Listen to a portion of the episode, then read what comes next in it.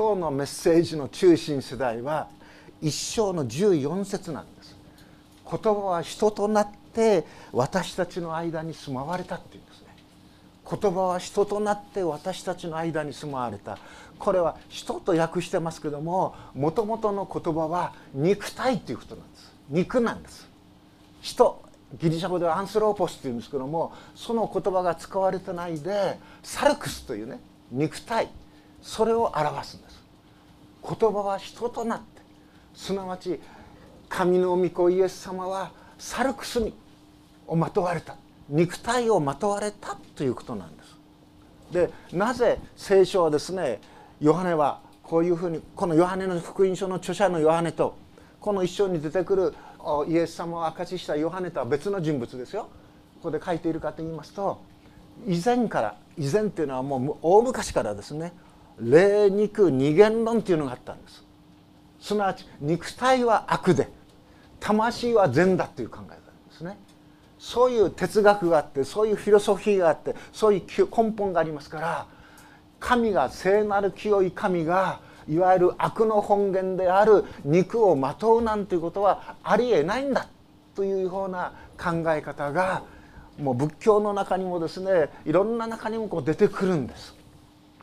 ですけども聖書はね肉をそういうふうには捉えていない。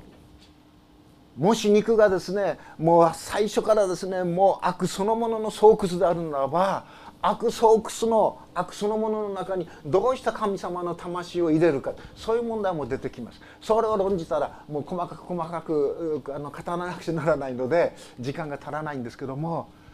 人はね言葉は人となって私たちの間に住まわれたっていうんですね。これがね受肉ということにます。肉をまとうということです。でこの受肉という言葉を、まあ、一つの神学用語なんですね。英語でインカーネーションっていうんですがそのインカーネーションということを日本語で訳すと受肉っていうんですが私が大変お世話になりましたと言いましょうか。本当に受け止めて愛してそして励ましてくださった入船先生というですね2001年の2月18日に天に帰られた先生がいますがその先生の最後の遺書とも言うべきクリスマスカードがあるんです。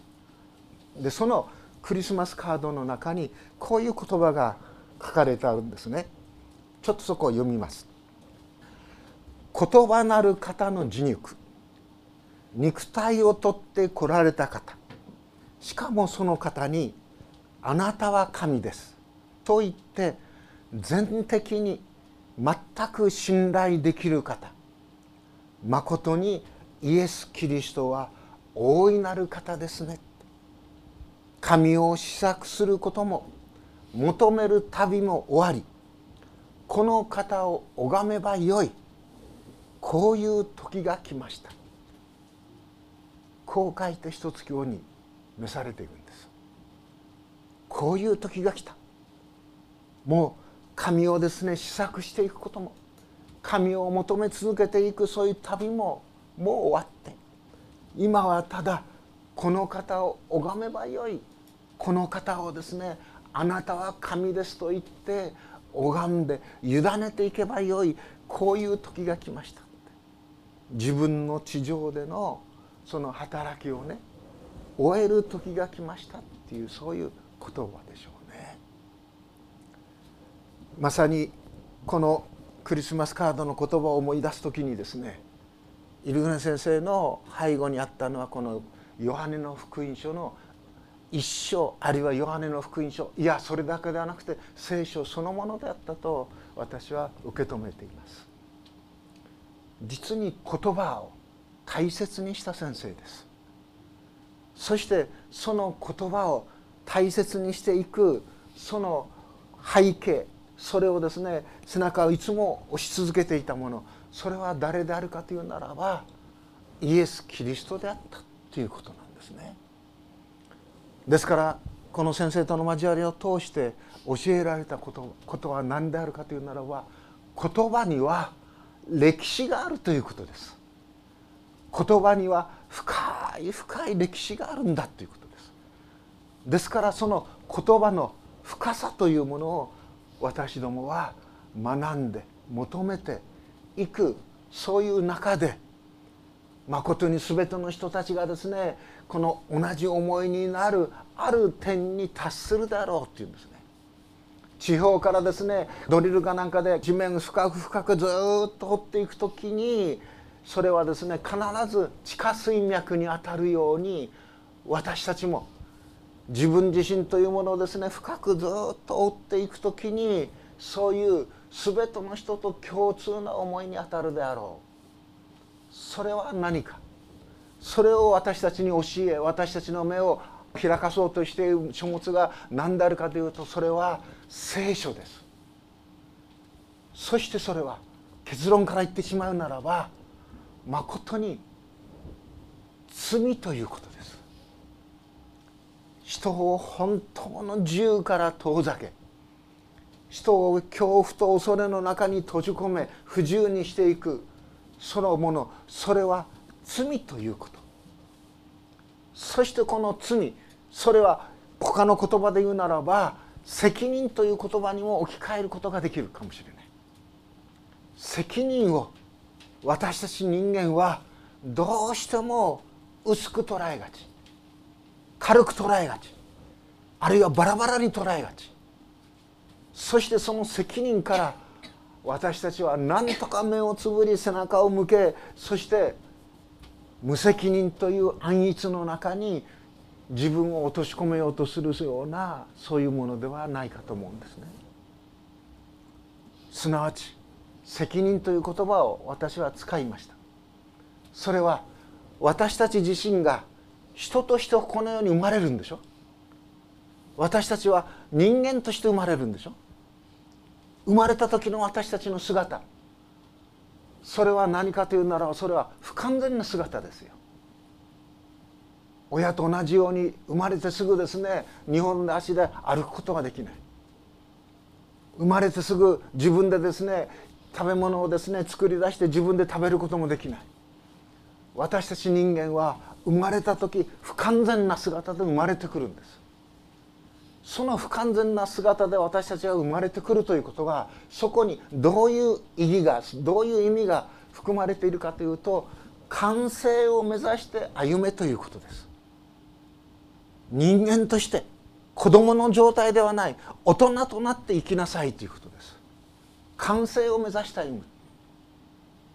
その完成を目指して歩む時に聖書に出てくるさまざまな人物はですねあるものにぶつかるんです。あるものに悩むんです。あるものにですね苦しむんです。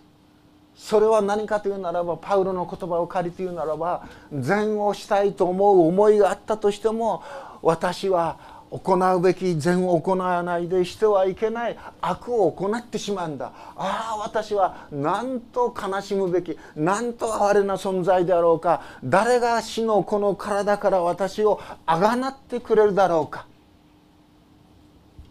そこに至るんですよね。パウロはユダヤ教徒として旧約聖書にも通じあるいはユダヤ神学をですね自由に論ずることのできるものでしたでもそのパウロはそこにぶち当たった時に自分が敵視しているキリスト者たちやクリスチャンたちが指し示すところのあの救い主イエス・キリストの救いということの意味を彼は悟らせられていくと思うんですね。ダマスコに行くその途上で復活の主の権限に出会ってパウロはですね本当に目が見えなくなってそしてあのダマスコの町に行ってそしてアナニアという人が現れて祈るまでパウロはですね目が見えなくなってきた。アナニアが祈ってくださった。イエス・キリストの名によって祈られた時にパウロはですねの目から鱗が落ちてきたっていうんですね。その時にああイエス・キリストはこのために来た。イエスをキリストと信じる者はもうすでに罪とされることはないというメッセージが福音が喜ばしい訪れがパウロの中に入ってきたということです。4つの福音書があるの皆さんご存知ですよね。マタイマルコルカヨハネ福音書。喜ばしい訪れでしょ。その福音書を全部ずっとこう読んでいく時にそこに描かれているものは何かというならばもちろんそれはイエス・キリストの栄光です。イエス・キリストの豊かさです。それぞれのそのマタイもマルコもルカもヨハネもイエス様を知ってイエス様と出会ってそのイエス様のその素晴らしさがですね彼らの心の中をですね本当に包んでその心の中に深い感動を与えて聖霊なる神がですね導かれてイエス・キリストのイエスをキリストと信じる一つ一つの出来事を書いていくんでしょ。ですけどもそのイエスをキリストと信じたその大いなる喜びでもその喜びとともにイエスは生まれた時から実にリスクを負うようなそういう障害を起こらざるを得なかったんでしょ？イエスの誕生をですね心を思わない王があのマタイの福音書に出てきますよね。それで自分の国にいられなくてエジプトに逃避するんでしょ？そしてまたイエスはですねエルサレムに住むことができなくてガリラヤの方に住むわけでしょ。そしてまた今度はイエスが30釜にしてこの世に出ていった時に真っ先にイエスをキリストと迎え入れるべきユダヤ教の指導者たちはむしろ反発に反発を重ねてそしてイエスをあの十字架の上で亡き者にしてしまったわけでしょ。まさにこれらのことを身近に見てきた。あの愛するヨハネ。使徒ヨハネは。どういう人物だったかというならばある意味では一番イエス様と親しかったわけです。最後の晩餐の時もイエス様の懐に本当にですね抱かれるようにして座ってたのが誰々かというとこのヨハネです。そのヨハネがイエス様のことを書き記す時に彼は何というかというといまだかつて神を見た者はいない。ね。ただ父の懐におられる一人子の神が神を解き明かされたんだっていうんです。イエス様と出会っていった時にヨハネはイエス様の鼓動を聞いたでしょう。でもそのイエス様と本当に親しくですね交わりをさせていただいた時にヨハネの心を捉えたものはまことにこのお方は父なる神の懐におられた一人子の神なんだ。そしてこのお方はまさに永遠に存在しておられるお方だったんだ。そしてこのお方は固い物言わぬそういう石や木やそういうものではなくて言葉を話すことのできるお方。人間の最も大切なものは何かというならば言葉でしょう。ですからヨハネは初めに言葉があったと書くんですよね。初めに言葉があった。言葉があったということを他のことで言い換えるならば初めに人格があったと言い換えてもいいかもしれない。聞くことができる耳を持ったお方であった。見ることができる眼を持ったお方であった。しかもその眼は私たちを本当に深く深く慈しむそういう眼を持つお方であった。まことにこのお方はですね本当に言葉を話すことのできるお方であった。そしてこのお方は慰めることも受け入れることもできるお方であると同時にあることに対しては憤りを持つことのできるようなお方だった。怒ることのできるお方だった。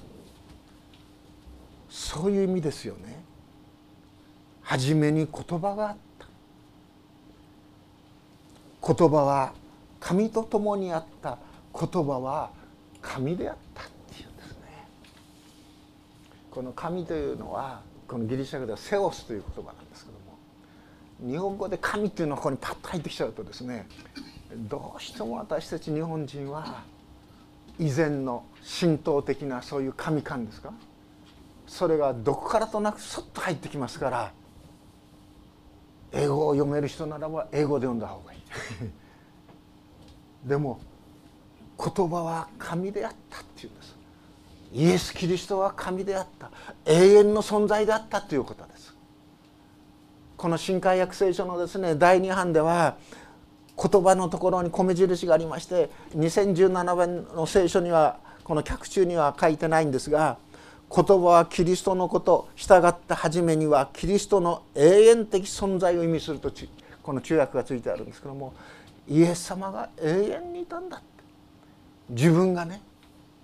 あの食卓のその傍らに座っていた。その自分の脇に座っていたお方は永遠から存在しておいたお方だった。そしてそのお方はによって全てのものが作られたっていうんですね。この方によらずにできたものは一つもないっていう。ここを読むと創世記の一生を思い出すでしょ？初めに神天地を作りたまえ。りね光あれというならば光ができた。そのように言葉を持って神は天地神羅万象全てのものを作られた。すなわち言葉によって作ったということはそこに調和がありそこにですね設計図があって調和があってですね理性が働いてすなわち偶然にできたものではないんだということですこれは。進化論の一番の問題は偶然という時の永遠ということの中にですね人間の理性で及び思えないものを全部そこに投げ込んでしまうことです。千年二千年いや何万年一億何億年そういう時の中にさっと投げ込んでそして人間は猿からできたものアホかいなと。哲学がないですよね。そして4節一章の4節この方に命があった。この命は人の光であった。この方に命があったんです。イエス・キリストに命があった。いや我らの全ての命は生き生きと生ける本当の命は誰から来るかというならばこのイエスというお方から来るんだということです。信じるということはつながるということです。イエスをキリストと信じるイエスを救い主として信じるということがイエスと私たちをつなげるものなんです。そしてイエス様のうちにある神の命永遠の命はこの死すべき肉体を持っている私たちを本当に生かすことができるお方なんだその命の君と離れてしまうならば実を結ぶことできない。それをね見事な例えで話したのがあのブドウのあの幹とこの枝の例えでしょ？ブドウの木の例えでしょ？イエス様は私はブドウの木だと言った。あなた方は枝だと言った。枝が幹につながっていれば豊かな実を結ぶことができる。しかし幹にしっかりつながっていなければ実を結ぶことができない。そのようにあなた方も私につながっているならばすなわち私を神と見上げて私をキリストと見上げて今までの生き方をですね180度改めてそしてイエスの栄光のために歩んでいく。そういう中にあなた方は実を結ぶで。あなた方に実を与えるのは私だということ。イエス様はもう繰り返し繰り返し言っているわけですよね。この命は人の光であった。このヨハネを書いた書物を読んでいきます時に新約聖書ね。ヨハネの手紙もそうですけども。ヨハネの黙示録もそうですけどもそこに教えられるものは何かというならばこのイエス様とこの命なるお方とどんなに親しくヨハネがお交わりを持っていたか。私はこの神にですねの手に触れたんだって言うんです。私はこのお方に触ったんだって言うんですね。すなわち肉体を持ってこのお方はですね私たちのそばに来てくださったんだって言うんです。肉を持っているから幻でもない何でもない。目に見たんだって言うんです。このイエスを見たということは神を見たんだということなんですね。肉体を持っているからです。なぜイエスは肉体を取られたか。それはエペソ書でも書いてあるようにまことに私たちの最も低いところまでイエスは来てくださった。すなわち人間の罪は犯されませんでしたけども人間の持つ全ての弱さをイエスも身に追われたということです。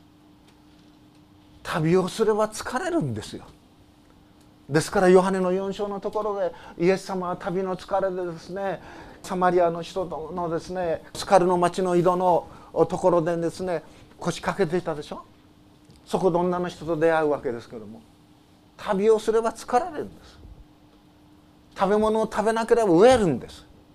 水を飲まなければ乾くんです。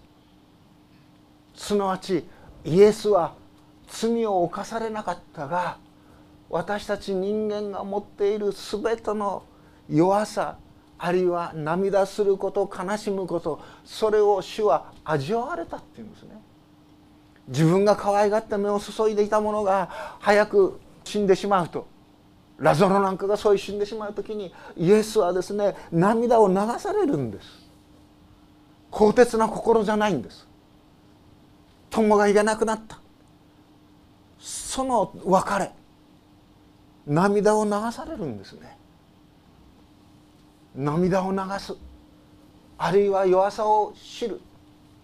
そしてまた祈りの中でもですね俺は大丈夫だと思ってそして目を天に向けて胸を張って祈るそういうパリサイ人の祈りではない自分の弱さ自分の足りなさそれをですね嘆くそういう罪人の祈りに神は目を留めるんだというふうにイエス様はおっしゃった。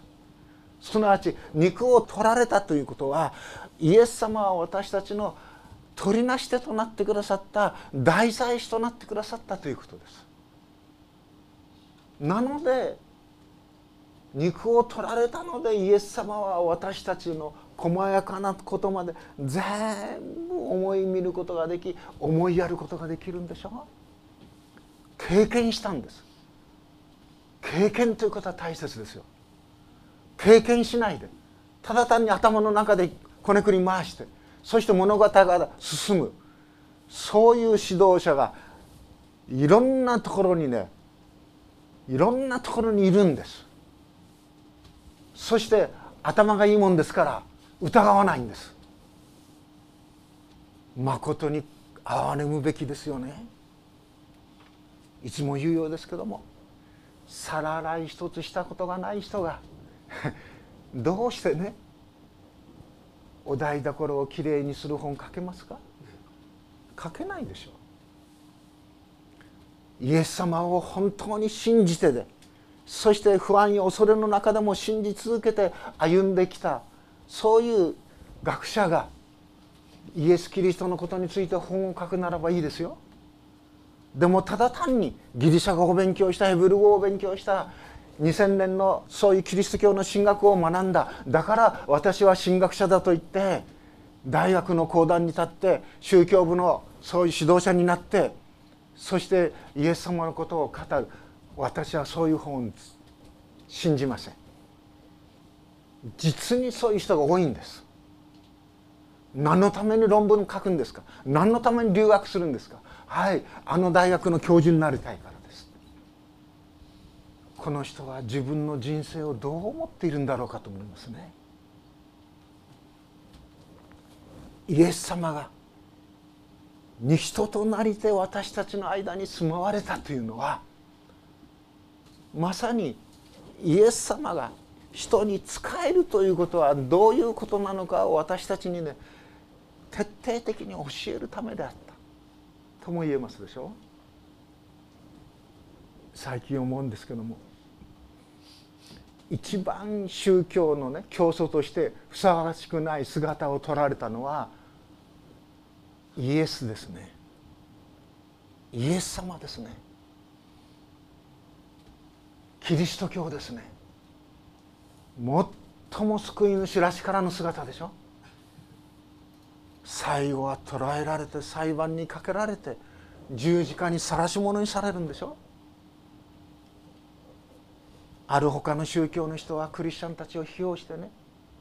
死刑になった人を晒し者になった人を救い主として信じる。クリスチャンは青かいなって。そういう批判をする人もいるでしょう。イエス様はまさに最